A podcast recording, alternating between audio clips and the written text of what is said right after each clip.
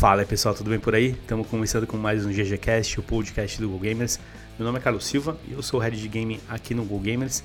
E a nossa conversa de hoje, pessoal, é sobre gastos em jogos, em equipamentos, acessórios, enfim, tudo que tem a ver com hábitos de consumo e gastos na vida dos gamers brasileiros, principalmente agora que a gente está chegando na época de Black Friday, final de ano. Então a gente sabe que existe um movimento importante do consumidor de jogos digitais na compra de diversos aparelhos, equipamentos, enfim.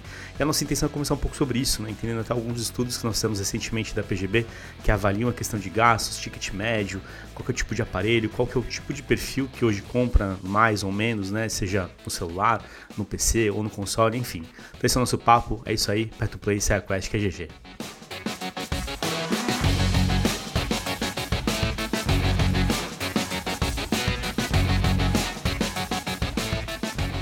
Bom, pessoal, recentemente a gente lançou a PGB 2021, a gente preparou também um estudo que foi sobre monetização no universo de games e onde a gente deu uma aprofundada no comportamento de consumo dos jogadores brasileiros sobre o que, eles investem, aonde, aonde investem e como eles investem dentro dessa experiência no universo de games.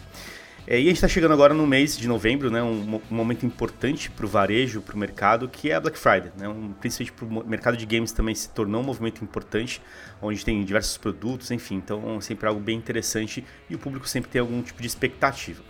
Por isso, a nossa ideia hoje é bater um papo discutindo sobre as questões de hábitos de consumo desses jogadores em épocas comemorativas ou em momentos que justamente é, movimentam mais a indústria, movimentam mais o varejo é, de maneira geral. Mas como sempre, estou bem acompanhado dos meus brothers aqui para conversar um pouco sobre isso. Fala aí, Maurão, tudo bem por aí? Olá pessoal, Mauro Berimbau aqui, professor, consultor Go Gamers. E o meu 13 terceiro sofre toda vez que tem que gastar dinheirinho nos jogos aí. Essas épocas de final de ano é uma desgraça. É isso aí, chegou a hora. Fala aí, Pablão, beleza, hein? Tudo bom, pessoal? Eu sou Pablo Rafael, editor do blog do Go Gamers, produtor de conteúdo, escritor e eu guardo dinheiro todo ano para torrar na Black Friday. Olha aí, chegou o dia então, hein? Aproveitar. E aí, Afonso, beleza aí? Fala aí, galera. Afonso aqui, diretor de criação de Go Gamers. E é aquilo, né? Se você pode gastar o ano inteiro, para que esperar para gastar só na Black Friday? É que na Black Friday Esse a gente aí. gasta mais, entendeu? É. Não, não, não. A ideia é gastar menos e fazer seu dinheiro render mais. Ou gastar a mesma coisa, enfim. É, Bom, ok, ok. Essa é a discussão, né? Bom, mas antes de começar, antes de entrar nos, nos, pontos aqui que a gente quer conversar, Maurão, a gente fez recentemente, que eu comentei, esse relatório de monetização, então Dá um contexto para a gente de insights que você pegou, algumas coisas interessantes sobre esse comportamento de gastos, que é algo que a gente acompanha há um certo tempo na PGB e que agora a gente preparou esse relatório especial. E aí, vamos nessa aí. Manda aí, por favor. É, existe uma premissa comum, né? De que o brasileiro não gasta muito dinheiro com jogos porque é caro, né? Porque... E é caro mesmo, né? Sim, se você comparar com a relação do, do, do, salário mínimo brasileiro, quanto que custa um jogo original, né, para videogame. É, hoje tá o quê? 300 reais? Um, quase um, os lançamentos. Já tá nessa, né, nessa faixa. É, tá nessa faixa aí. É, então, então é, é caro, né? Hardware também é muito caro uh, é, para se, pra se comprar, né? Tem isso em qualquer plataforma, PC, é, videogames, mesmo smartphones, né? Você pega algum modelo um pouco mais avançado, um brasileiro médio, né? O salário médio brasileiro que, se não me engano, está na faixa dos entre dois mil reais, segundo o IBGE, dois, entre dois mil e dois mil quinhentos reais, se não me engano. Uh, enfim, é, é caro, tá? Mas não significa que o brasileiro não gasta com jogos digitais. Nós temos aí uh, alguma coisa em torno de uh, ah, 110 milhões de pessoas que a gente estima, né, que são uh, jogadores ativos dentro do, do Brasil. E desse pessoal, né, mesmo que se gaste pouco, que a gente faz a pergunta, né, uh, numa média aí, gaste de 100 a 150 reais por ano, o brasileiro afirma que gasta, né? Temos aí 100 milhões, mais de 100 milhões de pessoas gastando, né? 100 reais aí, 150 reais aqui e ali, né? E tem os extremos, né? Que estão falando para vocês, falando com vocês agora, que gastam bem mais que 100 reais por ano em games, né? Que faz parte do público hardcore game, que realmente investe mais o seu dinheiro, quer dizer, vê mais valor, né? No, no nesse investimento do seu entretenimento e coloca mais grana aí. Então, ah, o que a gente tem percebido, inclusive, acho que foi uma informação muito bacana que a gente tirou desse relatório, foi quando a gente viu o histórico de gastos. Né? É, ao longo desde é, 2017 a gente fez esse mapa E a gente tem percebido que as pessoas estão gastando mais né, é, com jogos ao longo do tempo. Não só porque, de certa maneira, os jogos têm ficado mais caros, o nosso dinheiro, de certa maneira, também tem desvalorizado um pouco em relação ao dólar, né? Muito, muitos desses produtos são, são, importados, é verdade, mas esse não é o, o fator principal, tá? O fator principal é que nós estamos também né, vendo mais valor em jogos digitais ao longo do tempo, investindo mais nisso, especialmente o público de smartphone, né? Uh, sem contar que nesse período aí de isolamento social, 2020-2021, teve um pico mesmo de, de consumo, as pessoas ficaram em casa, né? não podiam mais ir para o cinema, não podiam ir mais ir para o restaurante, ou sei lá o que mais, né? para pracinha que seja. Então, uh, viu valor em comprar investir né, no seu entretenimento de casa começar a gastar mais com jogos digitais. Então acho que o papo uh, de hoje pode ser especialmente interessante para a gente uh, trazer alguns desses elementos que, uh, no geral, até mesmo em clientes, né, Carlão? A gente vê que tem essa dúvida, tipo, ah, mas não, mas brasileiro não, não gasta muito com game, e não é bem assim, tá? Acho que esse olhar mais profundo traz luz para essa relação do, do investir em jogos digitais. Não, não por um acaso é um entretenimento extremamente importante hoje pro, em, território nacional, em todo o território nacional. Né? E aí, mano, puxando um primeiro ponto é, sobre é, essa questão de valores, né, que o brasileiro continua gastando, hoje a gente tem um cenário econômico é, complicado, né? A gente sabe que a pandemia impactou diversos setores, o mercado de games impactou a vida das pessoas. A gente sabe que o dólar influencia muito também da indústria de games hoje e tudo mais. É, mas é algo que está acontecendo agora, e se a gente for puxar o histórico, mesmo em outras situações, o consumidor ele nunca deixou de investir. Né? E mesmo agora, nessa situação, ele não está deixando de investir. Você acha que, na opinião de vocês aí, o cenário econômico, por mais difícil que seja, o consumidor ele vai encontrar uma maneira, o brasileiro ele vai dar um jeito de conseguir investir, ele vai talvez planejar melhor isso, ele vai investir em certos momentos, por exemplo, Black Friday, né, que a gente está falando. Talvez a Black Friday se tornou, vai se tornar um movimento importante, já que o dinheiro encurta, as coisas ficam mais caras e você tem que decidir um pouco melhor. O que, vocês acham sobre isso? Eu já encontrei estudos de comportamento, Carlão, que falam que em época de crise econômica, né, as pessoas começam a perder emprego ou o salário diminui, né, o gasto com entretenimento aumenta. Isso acontece porque a pessoa se vê né, numa situação difícil, abre o jornal, tá tudo complicado, más notícias, né, tá tudo indo pro buraco. Então, algumas vezes o cara vê, né? As pessoas veem no, no, no, na sua diversão, né, naquele momento do entretenimento, como um prêmio para você mesmo, né?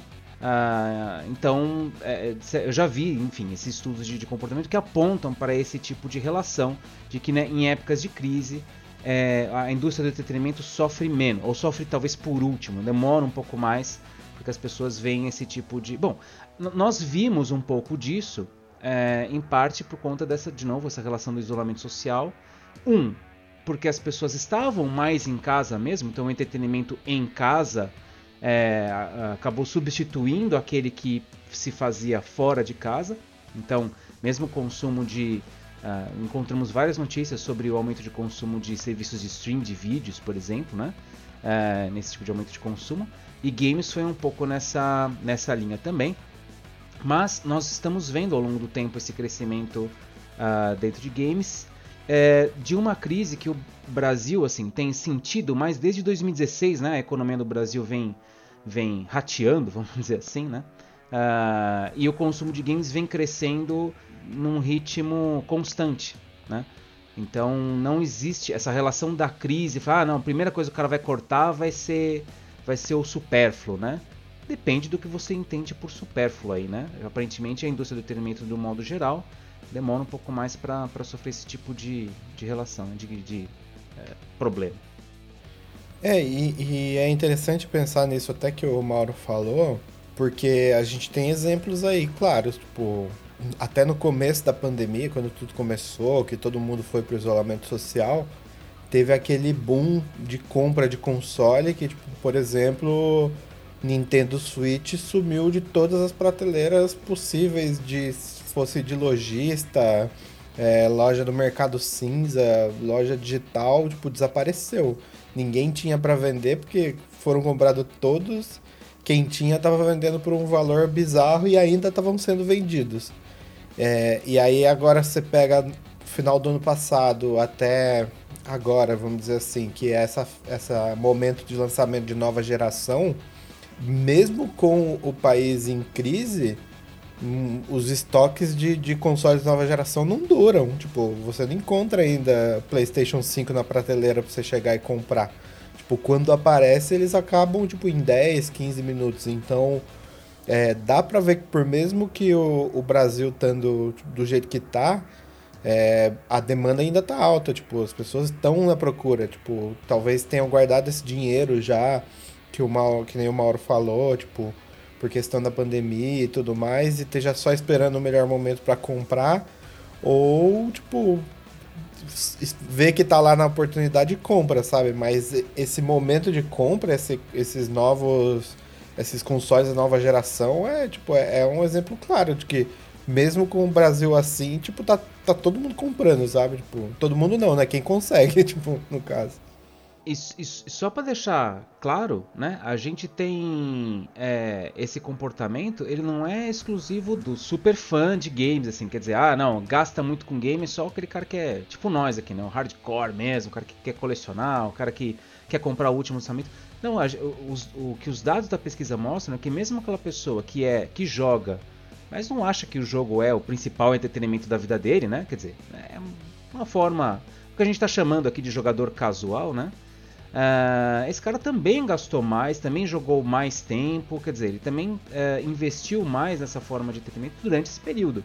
Então, não é uma questão só da, de, do, desse hardcore, né? Uh, consumo de jogos desse modo geral cresceu. Claro, né? Para quem está mais envolvido, como é de comportamento padrão, gastou mais ainda, né? Uh, né, gente? Gastamos mais que... ainda, compramos mais coisas, né? Mas é, isso é uma verdade também para esse jogador casual. Se ele, se ele gastava alguma coisa em torno, sei lá, de 100 reais, precisava, vou pegar os números depois aqui, mas se ele gastava ao longo de 2020, supostamente, 100 reais, 150 reais ao longo do ano, esse valor já subiu uh, ah, para provavelmente uns 200 reais. Eu vou pegar o número e já falo já já aqui. Vou pilotar as planilhas aqui. Então, tem, acho que tem vários elementos aí. Óbvio que olhando. Hoje a gente está muito pensando, olhando assim, pelo impacto que teve aí de pandemia, onde você literalmente removeu todas as outras formas de, de entretenimento para a maioria das pessoas. Você não, tem, não tinha cinema, você não tinha show, você não tinha um festival, você não tinha uma peça de teatro, sei lá. Enfim, tanto que até os exemplos que vocês deram, né? A gente viu crescer aí o consumo de vídeo de, de plataformas de streaming, eh, aumentou a oferta também, né? Antes a gente tinha uma, duas, agora a gente tem quatro, cinco, seis, sei lá. Da mesma coisa com jogos, né? Porque ao mesmo tempo você tem aquela coisa, né? Eu acho que existe uma percepção assim de que, putz, eu vou pensar, vou ir ao cinema. Eu tô incluindo aí a gasolina, a cara, estacionamento do shopping, que é uma pica, pipoca, sei lá o que mais, ingresso do cinema, ou dois ingressos do cinema, sei lá for num IMAX da vida, eu, tipo, foi uma grana aí por duas horas de diversão. Eu sei que é uma conta que nem todo mundo gosta de falar, do tempo de, que você tem daquele produto, né? Eu vou assistir Duna. Eu fui assistir Duna esse fim de semana, eu gastei coisa de uns 150 reais entre dois ingressos da sala, mais isso tudo que eu falei. É, por duas horas e meia de um filme maravilhoso. Super recomendo ir no cinema assistir se estava aqui na sua cidade, se você está usando máscara e está vacinado tudo direitinho. Agora, por 250 reais, consigo comprar alguns jogos bacanas.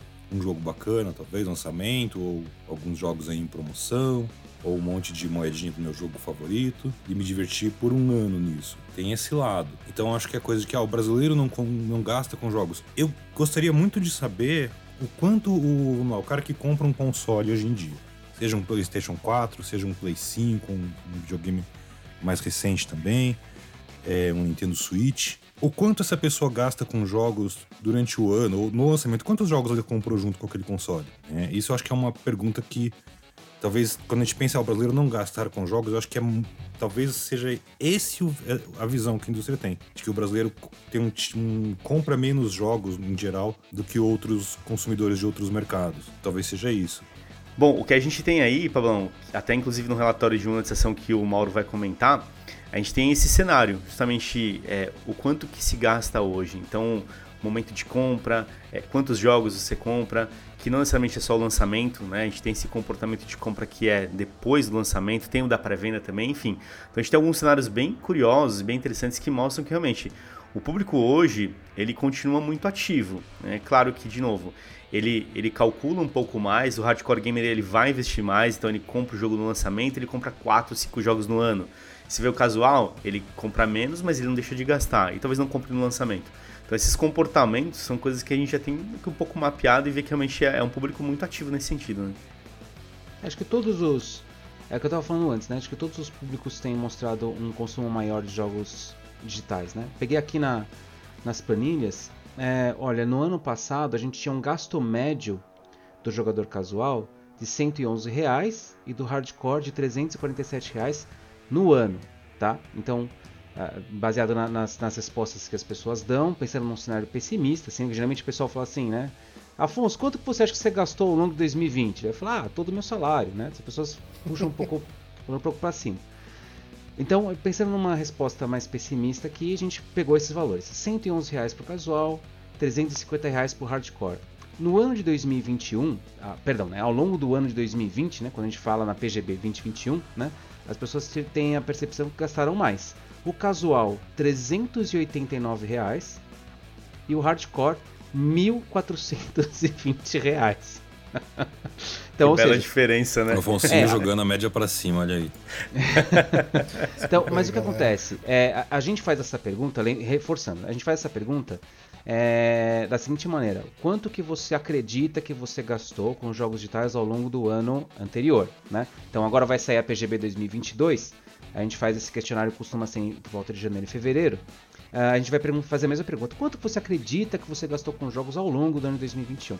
Então trata-se de uma percepção pessoal, mas que uh, essa percepção, você vê o quanto que uh, aumentou, o quanto que as pessoas acreditam que gastaram mais. E a gente vê esse reflexo mesmo na indústria, né? Percebe se teve aumento de vendas, etc. Né? Então, nessa relação a gente sempre é, essa relação do entretenimento, né, do quanto que vale o entretenimento, também acho que é uma coisa importante. O, o Pablo trouxe um ponto que eu achei bacana, que ele falou dessa relação do cinema. Pô, foi no cinema no, no final de semana, gastei uma grana tal, né? Tem uma. No YouTube tem uma entrevista do Koji Igarashi, que é o diretor uh, criativo do, do Castlevania Symphony of the Night. O jogo fez muito sucesso uh, no PlayStation 1 e no Sega Saturn também, de, tempos depois né? Uh, então, se, não sei a data direito, eu acho que foi o que isso, Pablo? Foi metade dos anos 90? 97, uh, se eu não me engano. É, por aí, por aí. né? E a, a, conta que ele. Na verdade, na hora que ele foi. É, desconta ele nessa entrevista, no momento que ele estava fazendo a proposta desse jogo, ele queria um jogo que durasse muito tempo. Porque a conta que o japonês na época fazia era o seguinte: quanto custa um jogo novo? 50 dólares. Quanto custa um dia de passeio, de entretenimento, né, de diversão minha? Não, por aí também, né? O meu cinema não é muito diferente. Mas o, o, tempo que na época os jogos duravam, você comprava um game, ele durava duas horas, três horas, o pessoal terminava o jogo já e devolvia lá na loja, né? Trocava muito rápido. Então eles não viam muito vantagem, né? Em, em comprar jogos. Então, na tentativa de fazer um jogo mais duradouro, mais longo, né? Com mais possibilidades, ele criou, esse, criou o Castlevania Symphony of the Night e também instaurou, né, mais claramente esse modelo de jogo que você passa horas e horas e horas dentro do. Eh, quer dizer, ele tentou entregar mais valor para um, o consumidor. Né? Naquele momento, você não termina um jogo em 3 horas, você vai terminar em umas 40. Inclusive, é uma conta que se faz muito hoje, né? Vai sair um jogo novo, vai sair o, para a alegria do Afonso, vai sair um The Witcher novo, se Deus quiser, muito em breve. E é uma das coisas que as pessoas vão perguntar, é, mas quantas horas dura o jogo, né? Ah, você vai passar 100 horas de gameplay. É uma ideia de valor, né? Tudo bem, você vai estar pagando talvez 300 reais no lançamento, ou mais, vai saber, né? Edição do colecionador, etc. Mas você recebe um entretenimento duradouro, né? Ou Destiny, que a gente estava discutindo sobre Destiny 2, né? Você compra o jogo, você compra as expansões, mas quanto tempo você não pode ter, você não tem potencialmente de diversão ali dentro? Três então, meses. Tipo... Três meses, depois tem que comprar outra expansão. não, tem que comprar o passe. É, Três meses é, um é o passe, um, Pablo. Um mês tem que comprar a próxima temporada. Mas ó, curioso esse ponto que o, que o Mano falou do tempo, né? Que é o quanto que você paga pelo entretenimento. vai, na linha do Destiny que a gente tem muita experiência, né? Você vai comprar a DLC, que custa lá 300 reais. É uma DLC que vai durar um ano de conteúdo e depois você vai explorar ela ao máximo ainda durante mais um ano. Não, senhor, a, Bang, a Bang vai engavetar ela mesmo você tendo comprado.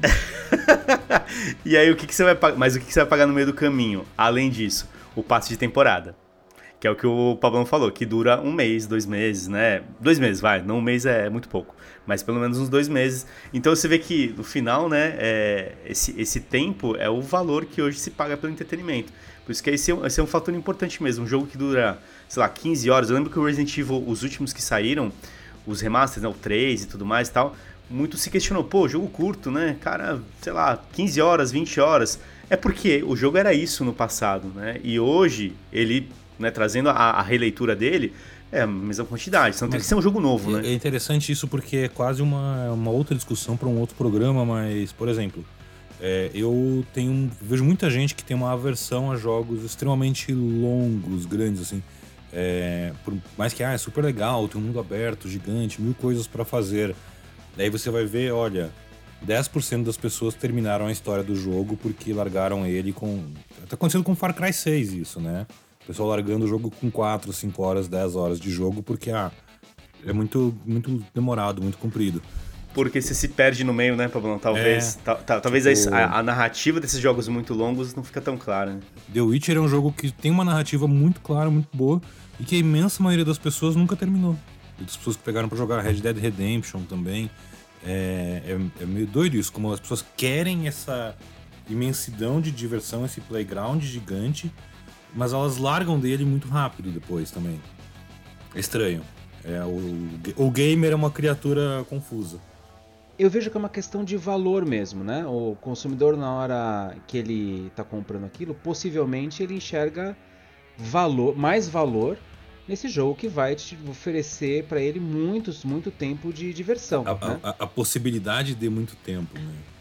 É, é, e, e ele paga por isso, né? Pela possibilidade daquele jogo durar muito tempo que, voltando ao assunto do Destiny e as estratégias de monetização, uh, é o que você comentou na brincadeira, Pablo, que frustrou um pouco as pessoas quando né, cancelaram ali, uh, uh, substituíram alguns conteúdos ali do, do jogo, né, uhum. né, nesse, nesse remodelar. Mas isso acho que concordo com você é um outro assunto. Eu já tô vendo o Afonso fervilhando ali. nem vou já entrar, nem vou entrar nessa aí. Nem vou entrar nessa. Mas sabe uma coisa que eu reparo muito sobre, sobre esse lance? Tipo, esses jogos de mundo aberto, que nem o Pablão falou. É, parece muito. Ó, olha a relação que eu vou fazer. Parece muito com aquele cara, com aquele senhor já de, de, de, que tá começando a entrar na terceira idade, que ele fala: Vou comprar uma moto, vou comprar uma, uma Harley agora porque eu quero viajar pelo Brasil, eu quero viajar pelo mundo. E aí ele deixa a moto encostada e só dá um rolezinho de 15 minutos, assim, de vez em quando, sabe? Tipo, é isso, você compra Me um jogo... Me senti atacado, quero e, e, é tipo isso, sabe? Você compra um jogo e você fala, nossa, um jogo de 200 horas, vou ficar lá a minha vida inteira. Mas na real é que você vai entrar de vez em quando nele, vai jogar um pouquinho e tal. Um FIFA, você vai comprar um FIFA ali, você não vai ficar de dia e noite jogando FIFA. Você vai jogar ah, uma partidinha... Fiquei vai sair e tal. Eu tenho, eu tenho meio que essa imagem, essa fotografia na minha cabeça, assim. Mas um ponto curioso que a gente está falando, que a gente acaba entrando em outro fator também que, que mudou a questão de gastos com games, são os gastos in-game, que a gente até olha isso no relatório, né, Moron? Que é, que é um outro fator, né? Que são esses complementos, esses conteúdos adicionais que têm um valor, muitas vezes, que parece ser menor, mas quando você faz a conta no final, né, você meio que é enganado. Você pegava, sei lá, as skins, moeda virtual, passe de temporada, que quando você olha o valor comprado com o jogo, poxa, custa só 40 reais, custa só 15 reais. No smartphone tem coisas né, que custam ali os seus quase 10 reais, por exemplo, comprar uma moedinha pegar umas skins e tal. Isso cria um outro tipo de gasto, né? Que acho que ao longo do tempo né, mudou muito do comportamento. E acho que foi onde criou um valor, principalmente para a galera do smartphone, que está acostumado a baixar jogos gratuitos e encontrou um valor no consumo de conteúdo. Poxa, eu posso comprar outras coisas aqui dentro, posso complementar um pouco mais a experiência, né? Vocês acham que isso também foi um fator que mudou muito no comportamento desse consumidor de jogos ao longo do tempo? A gente tem visto, né, que as pessoas estão mais suscetíveis, é, suscetíveis não é a palavra correta, elas estão mais dispostas, né, a, a, a gastar dinheiro dentro do jogo. Para explicar o que é gastar dinheiro dentro do jogo, né? Uh, deixar claro. É, além, algumas vezes você não precisa comprar o jogo, né? Como um produto, né? Então, quero, quero acesso a este game. Você paga lá um jogo de smartphone 10, 20, 50 reais, depende do, do jogo. Ou se for um jogo de videogame mais que isso, como a gente está falando aqui, até os 300 reais, né? Uh, mas dentro do jogo tem algum tipo de loja, algum tipo de oferta ali para melhorar a sua experiência, né? Ou para te ajudar. Algumas vezes tem a ver com progresso, te ajudar a passar de fase ou te deixar mais forte. Uma estratégia que aliás tem sido abandonada pela indústria, né? É, é, vender progresso no jogo atrapalha aquelas pessoas que não querem pagar, né? Quem vira a mesma obrigação. Você tem que, para você ser competitivo, você tem que entrar na loja e comprar espada, comprar roupa, senão você está ferrado, né? Então a indústria tem abandonado isso porque tem sido mal visto pelos jogadores, mas muito tem sido feito em outras coisas, do tipo itens cosméticos, é uma roupa que só é diferente, é só engraçadinha, né? é um chapéu para sua coleção. Uh, é uma coisa que acelera o seu jogo um pouco, né? te dá mais experiência, te dá mais. Né? E o que é bacana disso é que as pessoas têm visto valor nessa estrutura, porque o cara baixa, muitas vezes a estratégia de monetização é baixa o jogo de graça, brinca, se diverte e você quando você está andando lá dentro do game, você vê a lojinha, você fala, pô, não, quanto que custa? Ah, 5 reais? Ah, 5 reais, vai gente, 5 reais. Vai lá e gasta um dinheiro na lojinha. Começa assim, né? Aí depois vai aumentando, né? É, eu gosto de fazer a, a, referência disso de como se fosse o jogo como um parque de diversões, né? Um grande parque de diversões, aquela parque da Disney, né? Você entra, algumas vezes você paga a entrada para esse parque, algumas vezes você não paga a entrada para o parque. Só que lá dentro tá cheio de coisinha bacana para você consumir. Então você foi, andou na montanha russa, andou no, na roda gigante, você achou a experiência super bacana, e a hora que você termina a experiência, tem uma lojinha lá falando pra você, pô, você não vai querer levar uma lembrança dessa, desse momento bacana, dessa expansão, nesse momento do Destiny que você tá vivendo aqui, né? E aí né? Aí a gente acaba comprando alguma coisa ali para melhorar, para ampliar a nossa experiência, né? E no, no que a gente pega na, na pesquisa Game Brasil, é, muita gente, é, eu, eu, já ouvi esse argumento várias vezes de pessoas que jogam jogos de graça, costumam jogar jogos de graça, especialmente smartphone e PC, né, que tem bastante oferta desse tipo, uh, falando que não, mas agora que tem jogos de graça, nunca mais as pessoas vão pagar por alguma coisa. Imagina, né? Tem de graça. Por que, que eu vou? Por que, que alguém gastaria dinheiro com isso? Bom, em resposta a esse tipo de afirmação, nós temos que um terço das pessoas, de fato, baixam os jogos gratuitos e não gastam, afirmam não gastar nada no game. Um terço das pessoas. O que implica que dois terços da galera que está baixando os jogos de graça está gastando alguma grana lá dentro, né? No geral com moedinha virtual, no geral com expansão do jogo, novas fases, etc. Aliás, acabou de sair, falando de jogos de smartphone, acabou de sair aqui o, no momento que a gente está gravando é, esse papo, uma expansão do jogo uh, Horizon Chase da brasileira Aquiris, né? Uh, que é a expansão com Ayrton Senna para sempre, que eu ainda ainda não legal. baixei. É, eu tô tô tô esperando cair o 13 terceiro. tá chegando. Tá na fila. Pegando um gancho nessa questão de gastos e, e trazendo um, um, cenário, hoje no Brasil, a gente sabe que historicamente, alguns anos atrás, o mercado cinza, pirataria e tudo mais era algo muito latente, né? A gente tinha um consumo muito forte nesse sentido. E a gente vive um cenário econômico hoje, né? Que é isso que a gente comentou, os jogos, na, na faixa dos seus 300 reais, jogos da Nintendo 400, 450 e pasme, eu já vi jogos por 600 reais em algumas lojas por aqui, em Santos. Enfim, então tem um cenário bem complexo aí. E do outro lado, o público não deixa de consumir entretenimento. É o que você falou, né, Maurão? Não importa o que aconteça, eu vou dar um jeito. Vocês acham que o que a gente vive hoje talvez possa acender uma luz desse mercado cinza, aquecer de novo e tudo mais? Ou não? As pessoas veem valor hoje no produto original, elas já entenderam o que é importante e não, vou continuar seguindo ali. O que vocês acham aí? Cara, eu acho que na verdade é, os jogos, esses jogos free to play, esses jogos gratuitos, meio que deram uma quebrada no, no, no, mercado cinza, assim, porque quando você pensa que tem uma massa muito grande jogando, tipo, por exemplo, Fortnite, um Code Warzone, que você acho que você consegue baixar gratuito também. Sim, é, é gratuito. Free Fire mesmo, e que você pode ou não colocar dinheiro na recorrência que você vai avançando no jogo, tipo, ah, sei lá, vou comprar uma skin, vou comprar uma coisa assim, é, fica difícil o, o mercado cinza crescer dentro desses jogos em específico. E aí quando você pensa, tipo, os AAAs, putz, será que tipo, os AAAs vão ser os AAAs por muito tempo ainda, sabe? Tipo, será que a, a, a galera é, ainda vai querer, tipo, a grande massa de jogadores de videogame é a massa que compra God of War por 350 reais, sabe? Tipo, talvez não seja mais, talvez esteja deixando de ser, sabe? E eu acho que com essa desconexão dos jogos para os jogos começarem a ser gratuitos e monetizarem dentro do in-game, né? É, meio que o mercado cinza se ferra nisso, né? Porque você vai vender o quê? Vai vender é, adesivinho com, com código de, de, de, de, de V-Buck, sabe? Não, não, não, não tem muito por onde ir, sabe? É, e o mercado não cinza? Como ele fica no mundo de jogos digitais gratuitos? As lojas. Junto com o mercado cinza. Junto com o... É, é, então, e, e, e, então, é porque é isso, né? É, eu entendo que já é uma realidade a quantidade de jogos gratuitos disponíveis e que dessa mudança de comportamento, mas ao mesmo tempo ainda tem muita venda, né, de, de hardware, de periférico e de, e de outros jogos também, né? Então, acho que a gente teve essa discussão em outro programa, de certa forma. Mas é uma, é uma, uma questão, né? Assim, não é só o mercado cinza que tem que. O mercado cinza, sabe onde ele tá hoje em dia? Ele tá vendendo hack para você usar nesses jogos. Exato. o problema maior para mim é o mercado legítimo, real. Sim, que, é tem que, que se sofre, adaptar né? nessa, nessa, nessa situação. É, a gente teve realmente um papo sobre, sobre é, inclusive pirataria, a gente falou bastante em algum outro programa, né?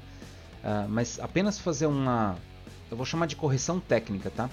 Mercado cinza lá fora é conhecido é, nos Estados Unidos, né? Esse termo, se eu não me engano, surgiu, surgiu da, uh, de uma relação de mercado que acontecia lá mesmo. Era era uma crítica que as publicadoras surgiu de uma crítica que as publicadoras faziam as, aos varejistas, porque a publicadora lançava o jogo no mercado, né? Colocava o jogo, pensa como se fosse o livro, né? Um autor foi lá, escreveu o livro, aí a publicadora foi lá, multiplicou o livro em várias lojas. Uh, mas isso acontecia com o gamer, foi lá e colocou em várias lojas físicas, tá? Mas aí o dono da loja física fazia um mercado paralelo que era da compra e venda de usados. Então, alguém ia lá, comprava um jogo oficial, né? No lançamento, jogava suas uma, duas, três horas, dois dias, uma semana, ia lá e vendia aquele jogo de volta pro lojista como crédito para comprar um jogo novo. Então, sei lá, eu paguei 50 dólares no lançamento, fui lá, joguei, terminei, devolvo o jogo para a loja, a loja me devolve, sei lá, 20 dólares, 25 dólares, né? O que já serve de crédito para um jogo novo e assim vai girando. E todo esse dinheiro que estava do mercado usado, os publicadores não enxergavam, não viam essa grana. Então uh, veio a crítica deles ao mercado cinza e uma chamaram esse de cinza porque é uma grana que girava eles não viam, né? Uh, e começaram as estratégias para tentar colocar algum tipo de relação dentro do game ou trava, enfim, começaram a pensar como que eles podiam tirar um pouco o poder desse varejista e é, explorar o espaço digital foi uma dessas principais estratégias, né? É, para conseguir é, diminuir o poder. Tanto deu certo porque nos, nos, Estados Unidos, na hora que começou os jogos começaram realmente a abrir as suas lojas digitais, você comprar digital é, num preço mais competitivo, num acesso melhor, né? As pessoas foram para lá e várias lojas dessas quebraram lá fora, né? Mas no Brasil, no Brasil a gente chama de mercado cinza, realmente a gente chama de pirataria, porque era esse o ponto que efetivamente impactava, doía né, para as publicadoras que estavam agindo aqui no, no país. E pirataria sempre vai ser uma questão de acesso. Né? É, as pessoas. De, é, pirata é uma classificação pejorativa dado para o dono da patente, certo? O dono da, da, propriedade intelectual, etc. Ele que aponta o dedo e julga pirata. tá roubando, né? Mas o consumidor, ele vê isso muitas vezes com acesso. Ele quer ter acesso ao entretenimento, né? Está ao seu alcance e por um preço bom, né? Sei lá, no, na época do, do, Falei aqui do, do Castlevania Symphony of the Night do PlayStation 1. eu acredito que muitos dos brasileiros que conheceram esse jogo não jogaram o jogo original na época, tá? Jog provavelmente jogaram o jogo dos seus 5 reais aí, né? Na, na lojinha pirata, o CD todo, né? Cru, escrito a caneta, né? Castlevania ali, né? E era isso, porque era onde se tinha acesso, né? Era até, pro, até porque você achar o jogo original não era tão fácil assim, né? Então, depois que isso se transformou em digital a preços melhores, e não estou falando do, do, da grande indústria, por exemplo, pensar FIFA, pensar os grandes nomes, né? A gente ainda tem essa questão do preço que limita bastante o jogo. A gente mede na pesquisa Game Brasil que o brasileiro tem o, o hábito de consumir um a três jogos por ano, né? A gente supõe que isso são jogos, é, tá colocando isso como, a gente coloca isso como jogos é, de, de, loja, né? A gente não fala originais, mas uh, entende. Compra de um a três jogos por ano. É, compra. É isso. Ele compra esses jogos, tá? E hoje em dia a ideia de você comprar esse jogo pirata, como a gente tinha antigamente, já não é tão evidente, né? Uh... Não, cada vez menos. Até porque se pegar as principais plataformas hoje do brasileiro, elas são bem resistentes à pirataria, né? Exato. Tanto pela oferta e benefícios que você tem, quanto pela própria plataforma não rodar tão facilmente, né? E, e muitas vezes a própria lojinha online é um bloqueio para isso, né? Porque o cara baixa uma versão pirata ou, ou entra num servidor não oficial, né? E aí a lojinha uhum. não é a mesma, não tem a mesma, não oferece a mesma experiência. Você consegue até acessar a brincadeira, mas você não brinca igual a galera que tá jogando o jogo original. Né? Muito legal. Eu queria perguntar uma coisa, que eu acho que assim, até uns motivos a gente ter puxado esse papo aí da monetização e tal, sobre hábitos de consumo do, do, do gamer aqui no Brasil. A gente está chegando agora na Black Friday, né? Um evento que entrou pro calendário do varejo no Brasil e, e se estabeleceu, né? Virou, caiu no gosto da galera. E a gente ainda tem Natal pela frente. Influencia o gamer essas datas, assim? Tem essa coisa, assim, como tem com, sei lá, com família, com todos os outros trecos. O gamer também, ele. A, a, eu, eu falo falando por mim, para mim influencia. Eu, eu, eu, tem muito jogo que eu espero a Black Friday para comprar porque eu sei que vai estar com desconto. Mas eu não sei se é uma coisa generalizada do, do gamer brasileiro. Tipo, ele compra mais nessa época? Ou ele espera chegar essas épocas para aproveitar? Como que vocês enxergam isso? O varejo gamer, se... como que é, Carlão? Olha, eu vou deixar o Mauro complementar, mas pelo que a gente acompanha de histórico na própria PGB, é, a gente viu que isso tem aumentado cada vez mais. Esse momento da Black Friday, por exemplo, ele tem se tornado um momento importante. Se vemos aumentos bem expressivos em percentuais comparados com o ano, ano, ano passado, por exemplo, só, cara, realmente criou um valor importante aí pro público, seja para comprar acessório, jogo e tudo mais. E aí você faz essa conta toda, né, de tudo que a gente falou aqui, olha, o gasto como um todo, se for somar jogos, acessórios, assinatura, o console, o computador, é muita coisa. Então, possivelmente, as, talvez as, as coisas mais caras ou aquele momento para você fazer realmente, pô, meu pacotão, seja nesses períodos. Uma Black Friday, um Natal tudo mais. Acho que realmente cria uma uma percepção positiva e hoje, com números, a gente consegue ver essa realidade acontecendo. É, na, na PGB 2021, a gente faz três perguntas sobre isso, né? Três ou quatro? Deixa eu ver aqui, peraí que eu tô... ah, são, são três. São três, são três perguntas. Obrigado, Afonso. Uma da, a primeira pergunta que a gente faz é: você comprou algum aparelho, jogos ou acessórios para jogar games na Black Friday, no último, na última experiência que teve, né? É, 37% das pessoas falaram que sim, que compraram. Né? A, gente, a gente tem visto esse valor, na verdade, ao longo do tempo crescendo. Tá? É, começava um pouco baixo, é, a primeira vez que a gente fez as perguntas começava no, no, no, nos 10%, tá? A gente vê esse valor das pessoas acumulando, assim, parece que é um momento, virou um momento de espera mesmo, tá? Vou esperar para né, guardar um pouco de grana para lá. E só que a gente tinha um fenômeno antes também, antigamente, que quando a gente perguntava, que é a segunda pergunta, como é que foi a sua experiência com essa compra? No geral, ela era bem ruim, tá? Muitas pessoas falavam que se sentiam enganadas, tá? Isso lá atrás, uh, na, na, PGB, provavelmente 2016, 2017, a gente via essa classificação, que também tem melhorado muito significativamente, tá? Aqui no, na PGB 2021, é, 40%, 41% das pessoas falaram excelente e outros 41% falaram boa. Então temos 82% das pessoas classificando como uma experiência muito bacana. Então a tendência é que a gente veja esse número é, de, de pessoas esperando a Black Friday para fazer essa compra grande, né? Que é a nossa terceira pergunta. Você pretende comprar novamente numa Black Friday, né? numa próxima Black Friday? 80% das pessoas falam sim, eu, eu esperaria, vou, quero comprar mais coisas na próxima Black Friday. Então a gente tem a expectativa de que uh, no momento né, de, de crise, das pessoas estando um pouco preocupadas com a sua grana, né? Mas ainda assim, vendo, como a gente tem falado, vendo no jogo digital um entretenimento legal de investir, duradouro, vale a pena, né? vendo valor nessa compra, pode esperar que essa Black Friday ah, para games vai ser interessante. Esse último ponto que o Mauro comentou, das pessoas pretenderem comprar alguma coisa, que agora está nos 80%, antes, se eu não me engano, era de 50%, algo em torno mais ou menos disso. Então você vê que realmente é, a experiência ela foi ficando melhor. Acho que Black Friday como um todo, né? É, a experiência de Black Friday, o pessoal começou a perceber, ah, tô sendo enganado aqui, né? Aumentavam o preço antes, um tempo antes, depois abaixavam tal. Então hoje o pessoal tá um pouco mais ligado. Então a experiência também hoje, ela tá mais bem conectada, as pessoas entendem melhor. O varejo também tem melhorado isso e consequentemente, né, todo mundo acaba vendo valor. Então acho que esse é o ponto. Por isso que é, se tornou um evento significativo e é um momento que as pessoas vão possivelmente investir, gastar um pouco mais. Acho que esse é o, é o grande ponto. Né? Só fazer um complemento aqui no dado, você falou, Carlão, ao longo dos, dos anos 2018, 2018, 2019 e 2020, a intenção de compra na Black Friday era de 50%, exatamente 52%, 55% em 2019, voltou para 52% em 2020, quer dizer, ela ficava mais ou menos por ali, né? 2021 a galera acordou.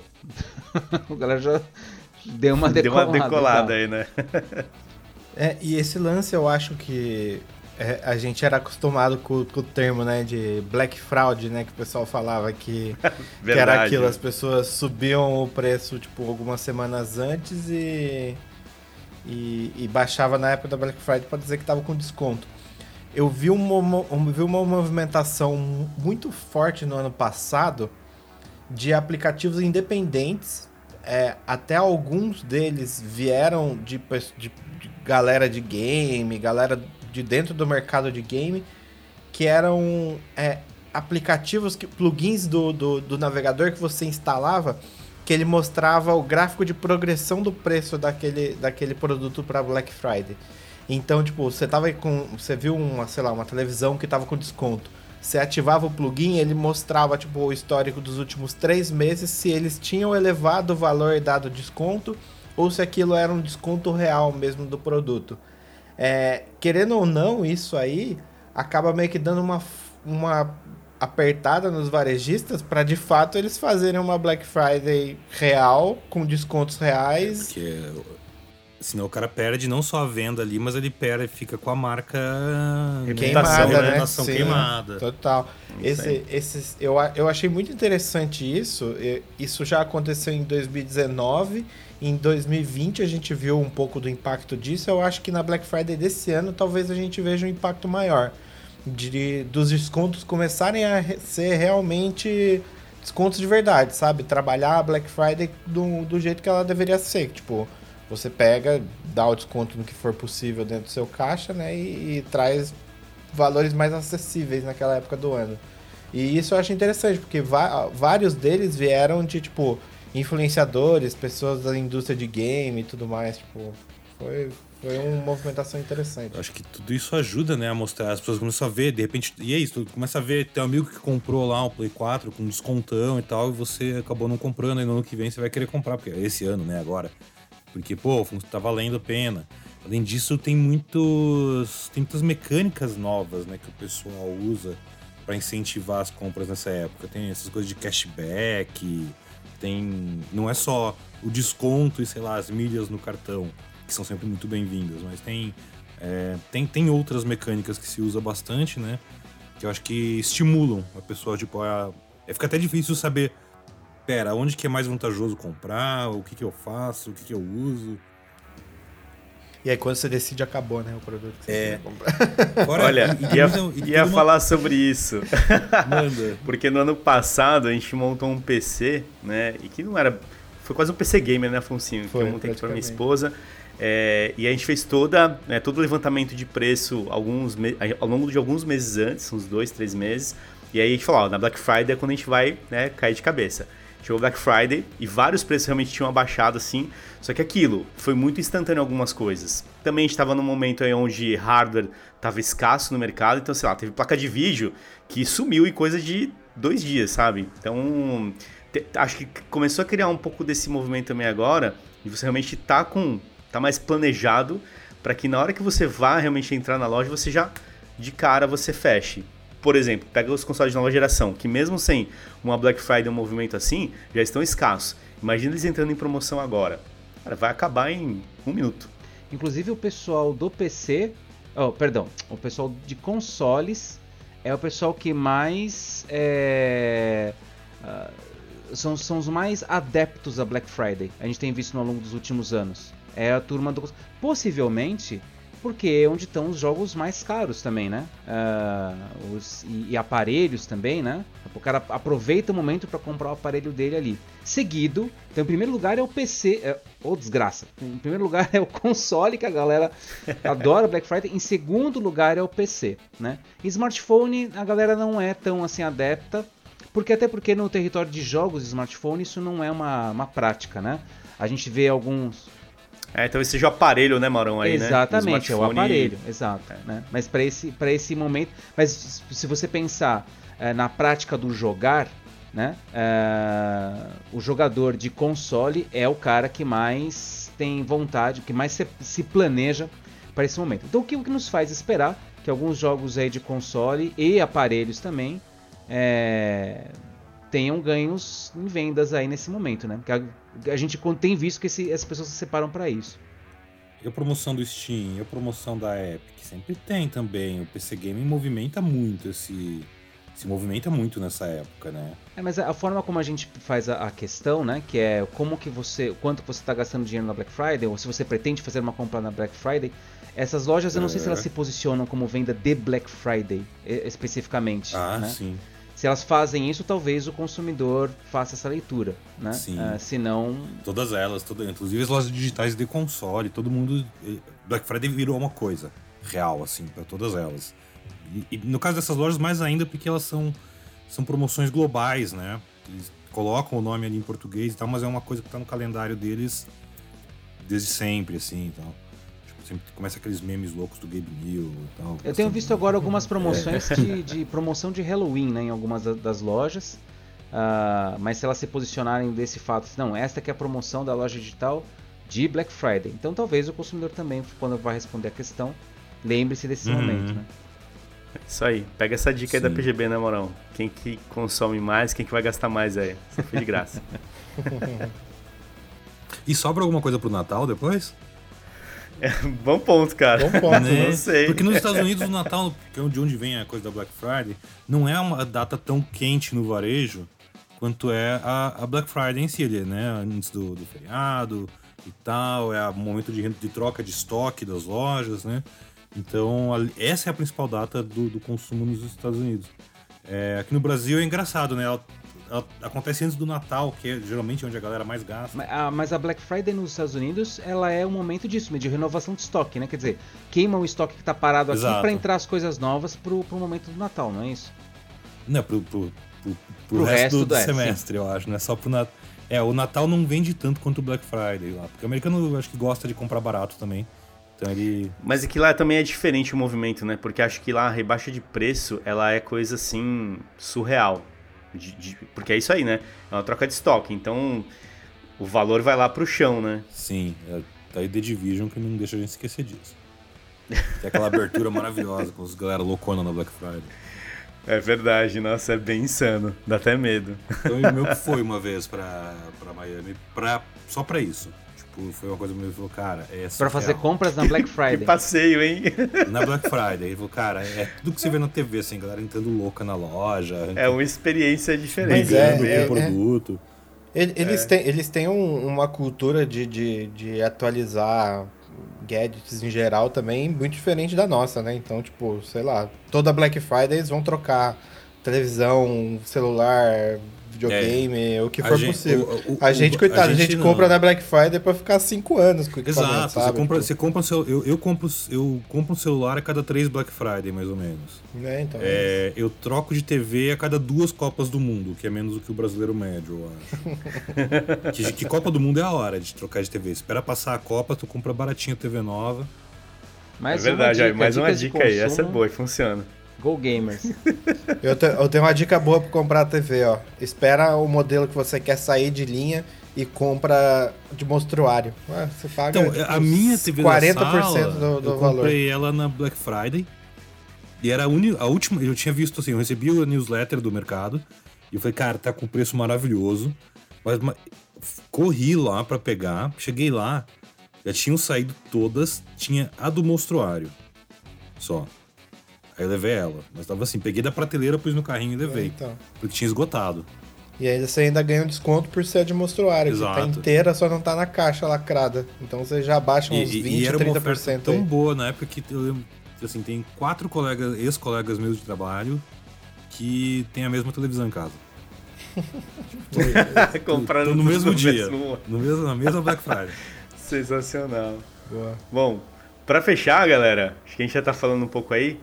Dica de Black Friday. É isso que eu ia falar. lá, O que que- dica não, o que, que vocês vão comprar na Black Friday esse ano? Ih, daí eu não sei, mas vai, pode É. ser também. Eu sei. Um ou vou- outro, vai. Eu vou. Esse ano eu vou comprar. Eu já me programei aqui sempre, né? É, eu vou comprar as expansões do Assassin's Creed Valhalla, todas, que eu só tenho o jogo básico. É, todo- toda Black Friday eu compro expansões de jogos da Ubisoft. Ou algum, algum jogo deles que eu não tinha. E aí eu pego a edição Ultimate por um preço ridiculamente baixo. É, então esse ano vai ser o Valhalla. Vou pegar tudo dele, tudo. Todas as expansões que saíram, roupinha, o que tiver.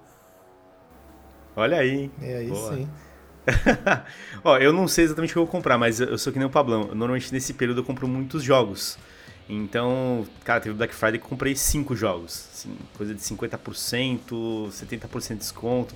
Aqueles jogos que você né, não compra no lançamento, mas você quer muito jogar. Então, por onde vai ser uma listinha aí. Eu tenho uma lista aqui de uns 30 jogos guardados, né, pra comprar em algum momento. Diga alguns, Eu diga alguns. vou lá dar uma Vamos- vamos olhada. ver a lista de compras do, do carrinho de compras do Carlão. Diz uns três aí.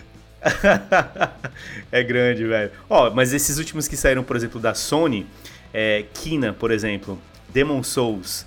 Puta, cara, são coisas que estão na lista aí, tô esperando. Kina não, velho. Kina não vale Será, não. velho? Não vale não, é sério. Se Mas- tiver uns 70%, tá É, é, valendo. olha, agora que você lembrou, eu vou pôr, além do Assassin's Creed, eu vou deixar na minha lista que vai que o Returnal entra com desconto na PlayStation Store. Belíssimo. É Pô, belíssimo, vale a mas eu não pago 350 pau naquilo, nem a pau. Paguei 250 aí, ó. Promoção na Amazon na época. É que você tem leitor de disco no seu PlayStation, eu dependo da PlayStation Store. Putz, olha aí, ó. Estão vendo a vantagem dos aparelhos agora. Né? Exato. Cara, eu não tenho um plano pra esta Black Friday. Na verdade, meu plano é, é, é resistir bravamente às mensagens da Steam e da nuvem, que vão ficar me falando: olha, tem itens de desconto na sua wishlist. Então vou ver se eu consigo manter meus gastos no mínimo mínimo. Mas pra Black Friday do ano que vem eu tenho o plano de refazer meu computador. Torcendo para que ele sobreviva bravamente até lá. Boa. Dá certo, viu? Ó, você deu o exemplo aí que a gente fez aqui, né? A gente fez a listinha lá dos todos os componentes. A gente acompanhou os dois meses antes e na Black Friday a gente foi nas lojas que tinham cada uma das peças e, pô, deu certo. Então, sucesso. Até porque eu, quero, eu, eu espero que no ano que vem a- as peças de PC estejam menos escassas, né? Porque esse ano 2020 e 2021 foi difícil, viu? Pra quem. entus- os Olha, entusiastas de verdade. PC que estão me ouvindo estão chorando comigo também.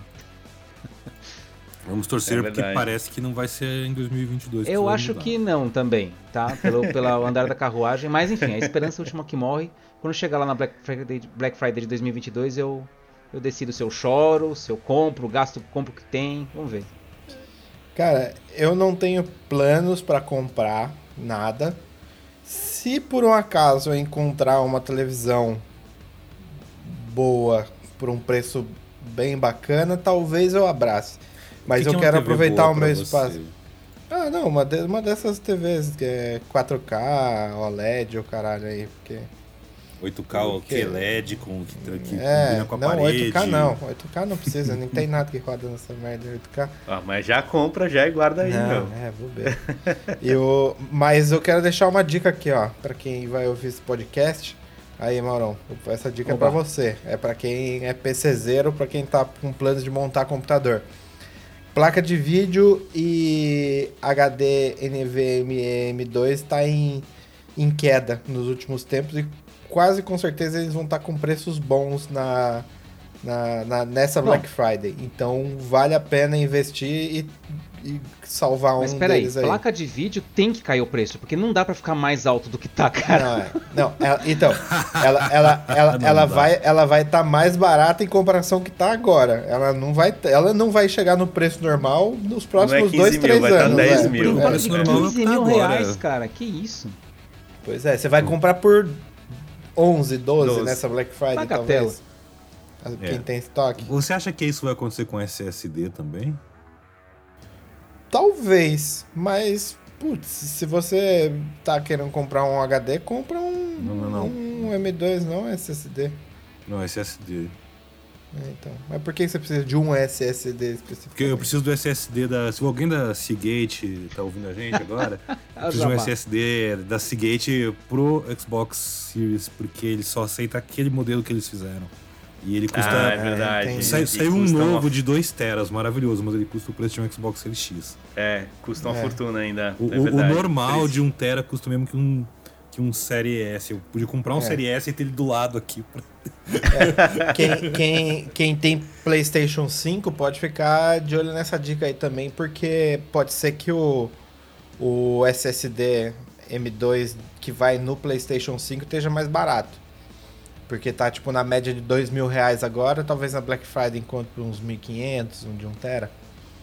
Faz isso que não, é uma... Afonsinho. Que é caro. Tem que ser da quarta geração, hein? Cara, mas vamos combinar, é uma economia de pelo menos 500 reais que tá falando aí que não é de se jogar fora. Já dá pra, já dá pra comprar uns jogos é. a mais aí né, na loja depois. Cara, se você pensar, se você pensar o tempo de que você vai deixar de gastar em telas de loading, somar todos os segundos que você vai economizar com o seu SSD. Ah, incrível. Vale Você vai jogar muito mais tempo na sua vida. É, vale, não, é. Sem dúvida, vale a pena. Pô, Afonsinho, me ferrou aqui, mas tudo bem. Manda inbox que eu mando os links pra você, que tá barato.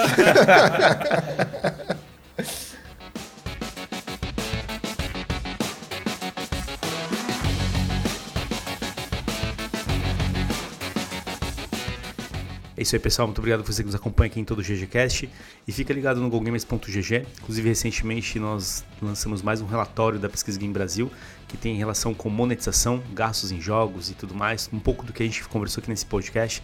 Então fica ligado, entra lá, acesse, sabe um pouco mais. É isso aí, valeu e até a próxima.